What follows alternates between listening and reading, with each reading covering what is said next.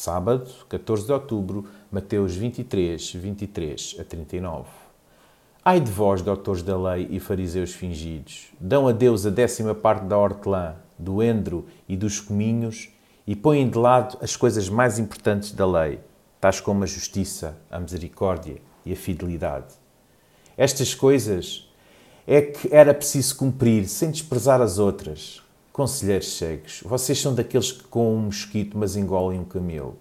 Ai de vós, doutores da lei e fariseus fingidos, limpam a parte de fora do copo e do prato, mas a parte de dentro está cheia de roubos e de violências.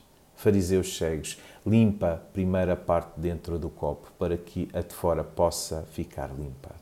Ai de vós, doutores da lei e fariseus fingidos, são semelhantes a túmulos caiados. Por fora parecem muito bonitos, mas por dentro estão cheios de ossos, de mortos e toda a espécie de podridão. Assim são vocês. Por fora parecem muito boas pessoas aos olhos dos outros, mas lá por dentro estão cheios de fingimento e de maldade. Dar o dízimo era, de alguma forma, uma prática insignificante, comparada com o dever de praticar a justiça, a misericórdia e a fé. As obrigações éticas mais importantes da lei. A primeira era praticada com grande visibilidade, a segunda e a terceira eram ignoradas. As restantes acusações referentes à hipocrisia dos fariseus eram, do mesmo modo, fortíssimas, claras e também diretas. No final do texto, Jesus lamenta a rejeição da mensagem dos profetas pelos judeus de si próprio.